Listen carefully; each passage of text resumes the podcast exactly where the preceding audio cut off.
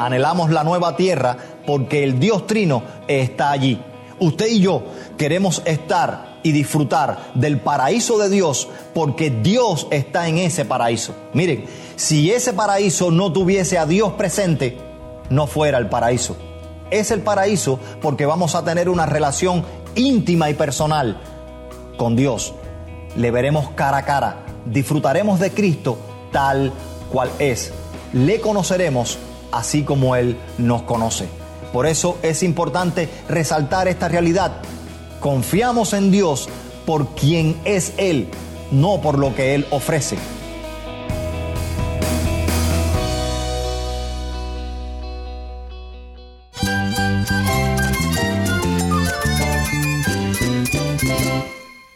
Cristo es todo para mí. Mi Salvador, mi amigo, mi guía. Cristo es mi verdad. Es nuestra guía, nuestro faro. Cristo es el Señor y Salvador. Nuestro protector, nuestro amparo, nuestra fortaleza. Es Jesús, el único que te lleva a Dios, el único camino, la verdad y la vida. No hay más ningún camino, es Jesús.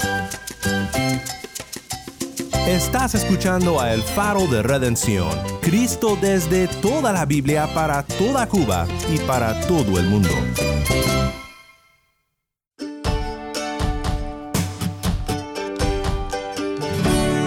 Mi nombre es Moisés Luna. Yo soy el productor ejecutivo de El Faro de Redención y estoy agradecido que nos acompañes hoy. Si es tu primera vez con nosotros, te invito a que visites nuestra página web elfaroderedención.org para aprender más sobre nuestro ministerio. De nuevo, nuestra página web es elfaroderedención.org. Hoy cerramos una semana de predicaciones desde Cuba y espero que durante todo este tiempo hayas sido edificado y bendecido por escuchar la palabra de Dios a través de nuestros hermanos pastores y líderes cubanos. Hoy te comparto este sermón titulado El Dios en quien confiar, de parte de nuestro habitual colaborador Uciel Abreu, pastor de la iglesia Los Pinos Nuevos de La Habana Vieja en Cuba. Te invito a que abres tu Biblia en Éxodo capítulo 3.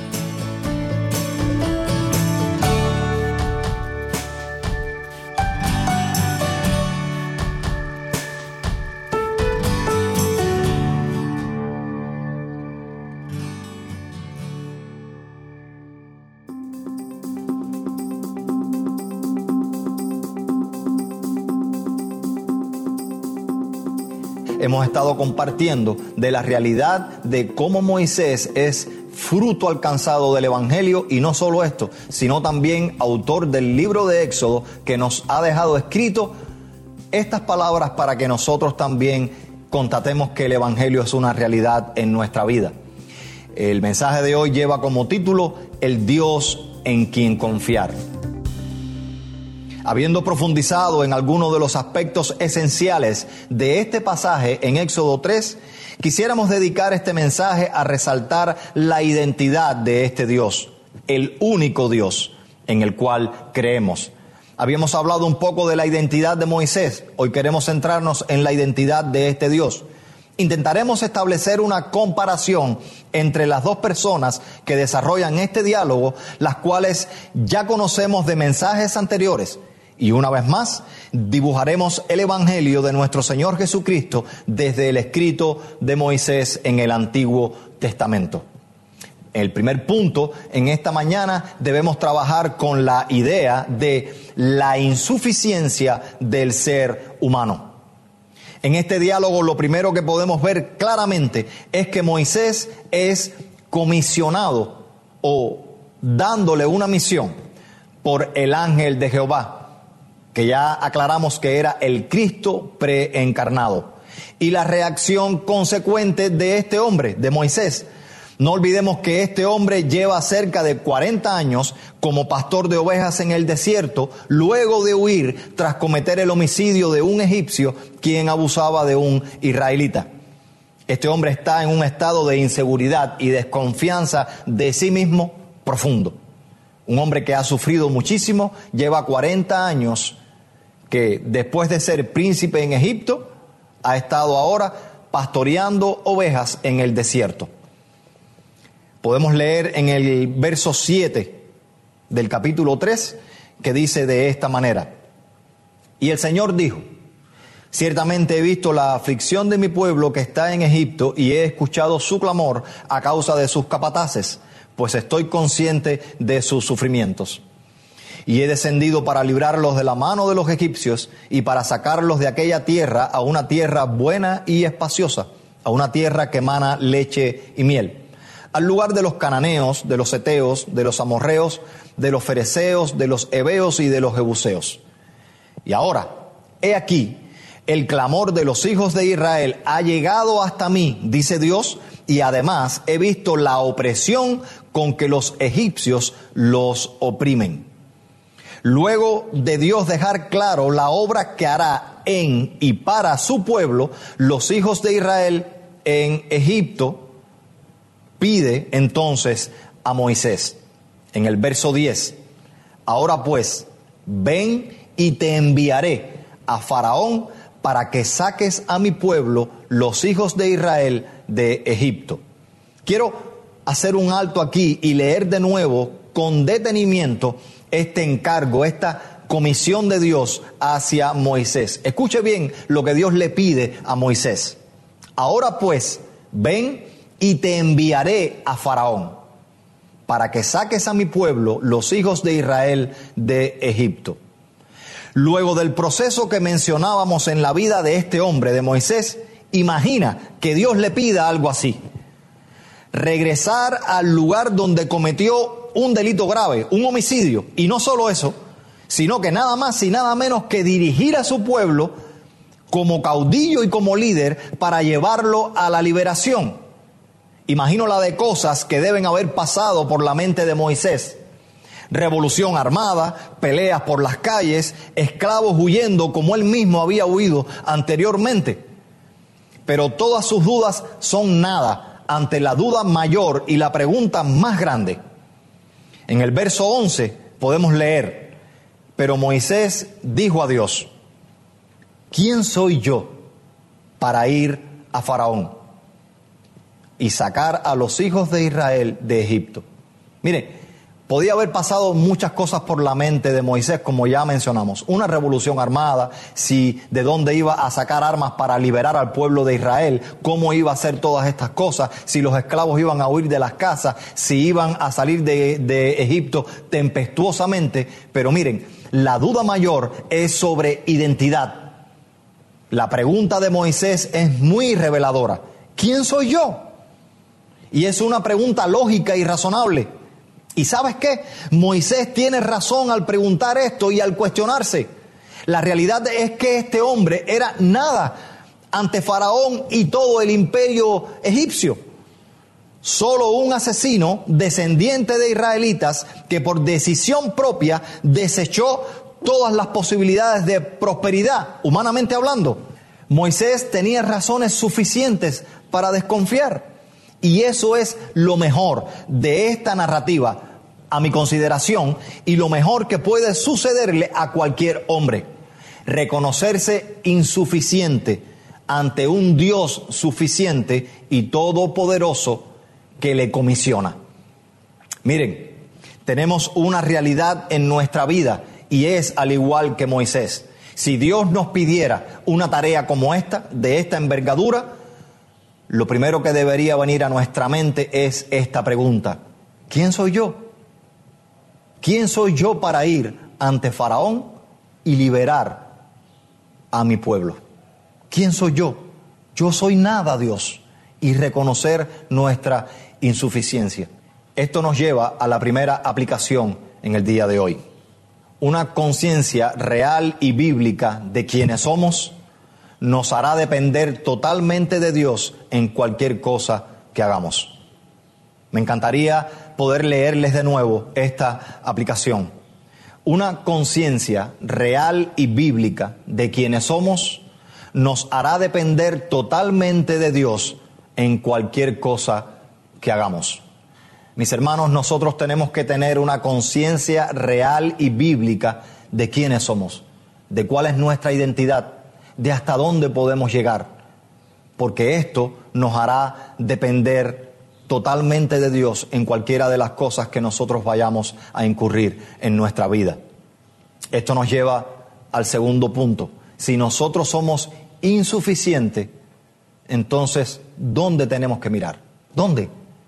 Bueno, y esto nos lleva al segundo punto en esta mañana. El Dios en quien confiar. Claro, Moisés se siente inseguro hacia dónde mirar.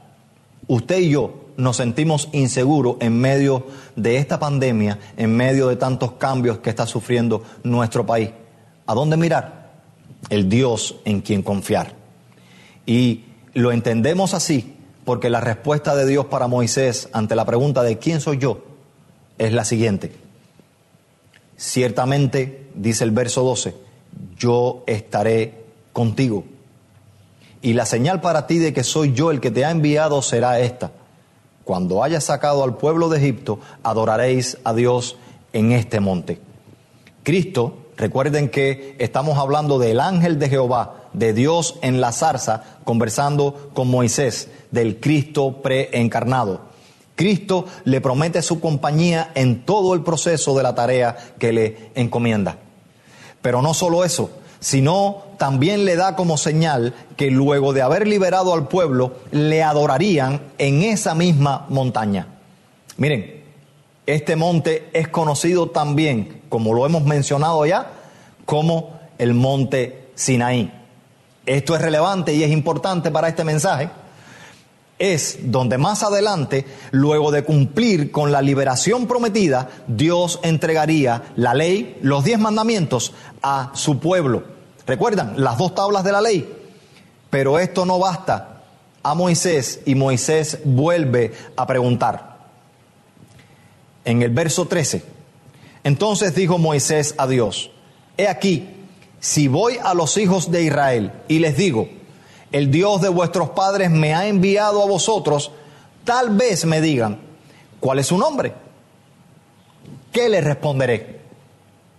Y dijo Dios a Moisés, yo soy el que soy.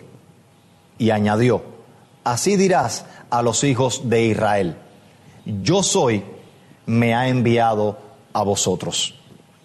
Este nombre asumido por Dios en su primer encuentro con Moisés tiene que ver con su ontología, o sea, la parte que tiene que ver con el ser en general, el existir y de sus propiedades trascendentales. Varios de los puntos a los que Dios señala con este nombre encuentran su significado en la descripción misma de su ser, de quién es Dios, de qué manera Dios existe y quién es. Uno de los sentidos de este nombre, yo soy el que soy, es el que está activamente presente. Dios se manifiesta a través de la historia, siempre cercano, en estrecho a su pueblo. De hecho, siempre entre ellos.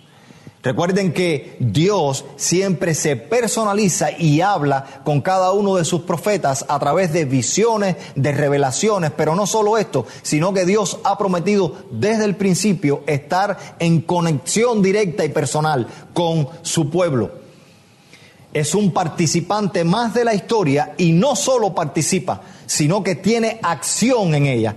Es el que está activamente presente, siendo Él Dios el que desarrolla la historia, el que crea la historia y sustenta la historia. Yo soy también revela la existencia y autosuficiencia eterna del Señor y su fidelidad al pacto de estar con su pueblo y de sostenerlo por su confianza en Él mismo. De ahí que asuma el protagonismo en cada uno de sus pactos, con Adán, con Abraham, con Moisés, con David, etc. Miren, este nombre de yo soy habla de que Dios existe, es real y también es un Dios eternamente autosuficiente. El Señor es fiel a su pacto y está entre su pueblo para sostenerlo y todo esto depende de la autoconfianza que Dios tiene en sí mismo. Él es todopoderoso, Él es omnisciente, Él es omnipresente, Él es justo, Él es misericordioso, es un Dios de gracia, es un Dios de amor, es bueno, es un Dios que se aira contra el pecado, es un Dios que también emana juicio contra el pecador. Es quien es Dios lo que debería aportar confianza a Moisés y no ninguna de sus promesas. Miren, no se trata, recordemos, no se trata de que la fe es importante por las promesas que hay depositada en ella, sino que es importante por sobre quién está depositada, no por sus resultados. Recordemos que Moisés está dialogando con el Cristo preencarnado. Es el Dios trino el objeto de nuestra fe. Es el Todopoderoso la base de nuestra fe. Por tanto, es el ser que más confianza debería transmitirnos. Anhelamos la nueva tierra porque el Dios Trino está allí. Usted y yo queremos estar y disfrutar del paraíso de Dios porque Dios está en ese paraíso. Miren, si ese paraíso no tuviese a Dios presente, no fuera el paraíso. Es el paraíso porque vamos a tener una relación íntima y personal con Dios. Le veremos cara a cara disfrutaremos de Cristo tal cual es. Le conoceremos así como Él nos conoce. Por eso es importante resaltar esta realidad. Confiamos en Dios por quien es Él, no por lo que Él ofrece. Hay muchas personas que vienen a la iglesia por los beneficios del Evangelio y no por el Evangelio mismo. Hay muchas personas que se acercan a Dios por los beneficios que Dios ofrece y no por Dios mismo. Todas estas personas están erradas, hermano mío. Usted y yo nos acercamos a Dios por quien es Dios, porque Dios es digno de confianza, es digno de ser alabado y Él nos ofrece toda la paz que el mundo no puede ofrecer. He aquí nuestra segunda aplicación en esta mañana. Una conciencia real y bíblica de quien es Dios nos hará confiar totalmente en Él en toda nuestra vida. Como es costumbre, me gustaría volver a leer esta aplicación. Una conciencia real y bíblica de quien es Dios nos hará confiar totalmente en Él en toda nuestra vida. Mi hermano, podemos estar seguros de que Dios es real existe. Él se ha revelado a través de su Hijo. En el Antiguo Testamento el Cristo preencarnado, en el Nuevo Testamento y en nuestros días el Cristo encarnado. Y también se ha revelado a través de su palabra especial, de su especial revelación. Nosotros hoy estamos disfrutando de este estudio en ella. Por eso, todas estas evidencias y verdades nos deben hacer confiar y entregarnos a este Dios infinito e inconmensurablemente bueno. Lo cual nos lleva a la realidad de cómo es que nos hemos entregado y más bien cómo Él nos ha salvado. ¿A través de qué? Un tercer punto en el día de hoy. El Evangelio, la obra de un Dios suficiente. Recordemos que uno de los significados del nombre yo soy que da Dios es la existencia y autosuficiencia eterna de este Dios del Señor y su fidelidad al pacto de estar con su pueblo y de sostenerlo por su confianza en Él. Esta es una realidad que Dios muestra a Moisés solo con su presentación de las generaciones a las que le prometió esta liberación. Por eso, Dios se lo presenta de esta manera cuando habla con Moisés. En el verso 15 podemos leer, así dirás a los hijos de Israel, el Señor, el Dios de vuestros padres, y ahí Dios comienza a hacer historia. El Dios de Abraham, el Dios de Isaac y el Dios de Jacob me ha enviado a vosotros. Este es mi nombre para siempre y con él se hará memoria de mí de generación en generación. Miren, este nombre de Dios es relevante no solo para Moisés, sino para todo el pueblo de Israel. Ellos sabían por tradición oral toda la historia y lo que les aconteció desde que Abraham fue llamado por Dios. De hecho, al mismo Abraham Dios le profetizó lo que ahora estaba aconteciendo. Esto es tremendo. ¿Cómo conectan todos los textos? En Génesis 15, 13 y 14 dice de esta manera. Y Dios dijo a Abraham, ten por cierto que tus descendientes serán extranjeros en una tierra que no es suya, donde serán esclavizados y oprimidos 400 años. Precisamente, el pueblo de Israel estaba preso y esclavizado en Egipto hacía 400 años. Se cumple esta profecía. Pero mire la segunda parte de esta profecía. Mas yo también juzgaré a la nación a la cual servirán, y después saldrán de allí con grandes riquezas. Esta es una prueba clara de lo confiable y fiel que es nuestro Dios. Siglos antes le había dicho a Abraham sobre esta esclavitud y su liberación. Ahora estaba cumpliendo lo profetizado. Este es el Evangelio en el Antiguo Testamento. Una historia de redención progresiva que nos apunta a su culminación en Cristo y la obra del Espíritu Santo en el Nuevo Testamento. Podemos ver claramente las notas de salvación en este texto. Y es por ello que Dios se hace confiable no solo para Abraham, no solo para Moisés, sino también para nosotros hoy. El Evangelio de gracia, liberador, de redención, transformador, que lleva a personas de esclavitud y oscuridad a la luz de su santidad, nos muestra al Dios suficiente, soberano, fiel. No puede ser de otra manera, mi hermano.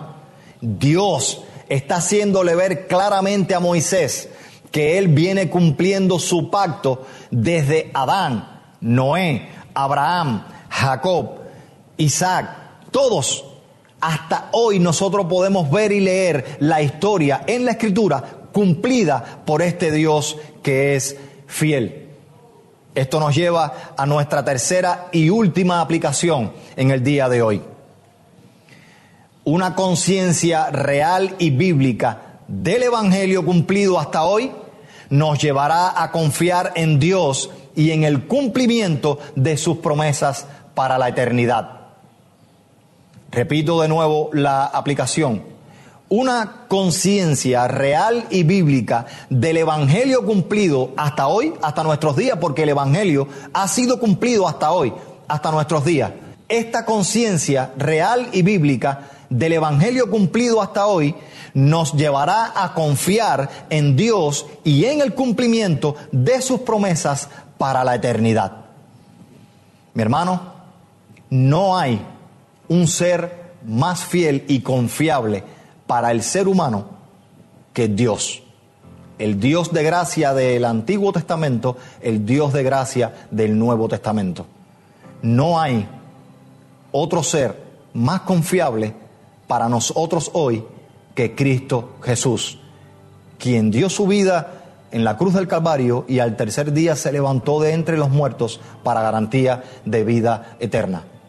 Si usted que me está escuchando no tiene a Cristo en el día de hoy, yo le invito a que ore, a que ruegue y pida a Dios que sea salvo por la fe en Cristo Jesús y en su redención.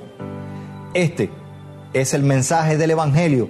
Cristiano que me estás escuchando, cree, reserva tu confianza, entrégate por completo en las manos del Dios vivo. Este es un mensaje de esperanza que nos llega desde el Antiguo Testamento mostrándonos cómo el Evangelio actúa desde aquel momento y se hace real y patente en nuestra vida hasta hoy. Espero que la palabra haya sido de bendición para todo el pueblo de Dios en el día de hoy.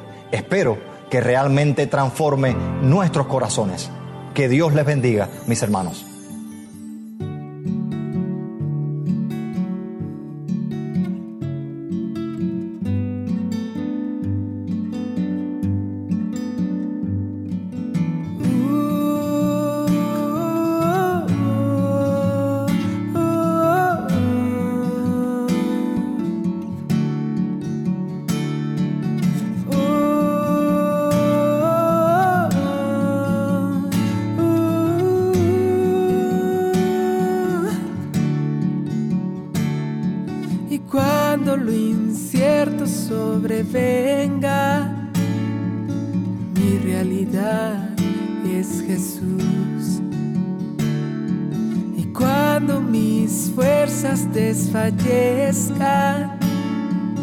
Mi confianza está en Jesús.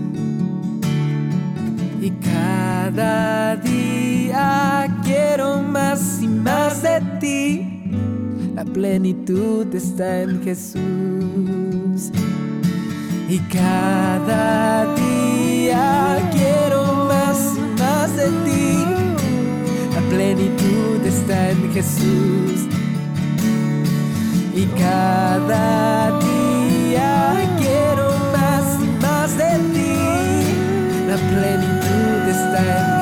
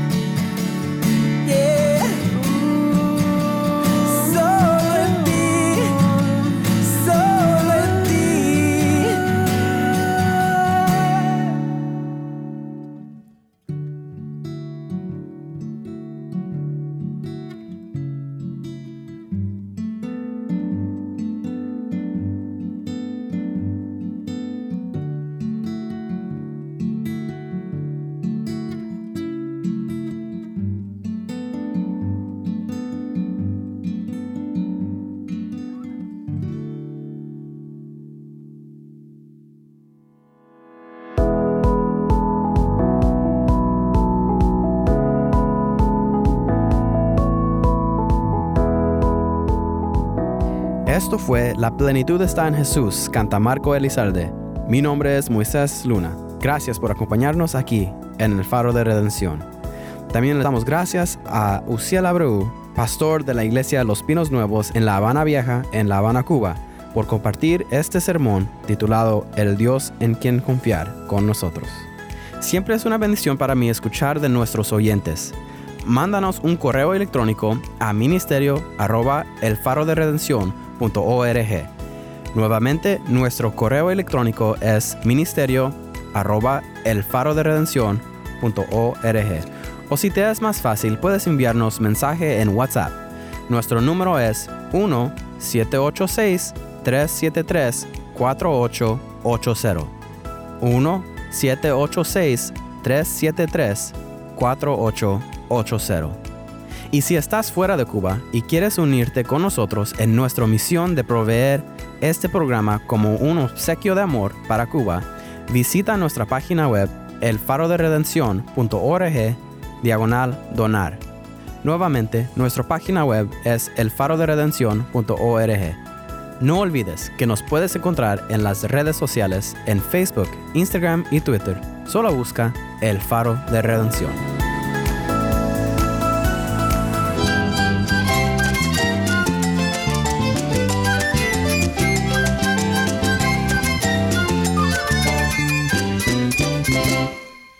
Soy Moisés Luna y te invito a que nos acompañes la próxima semana para ver la luz de Cristo desde toda la Biblia, para toda Cuba y para todo el mundo, aquí en el Faro de Redención.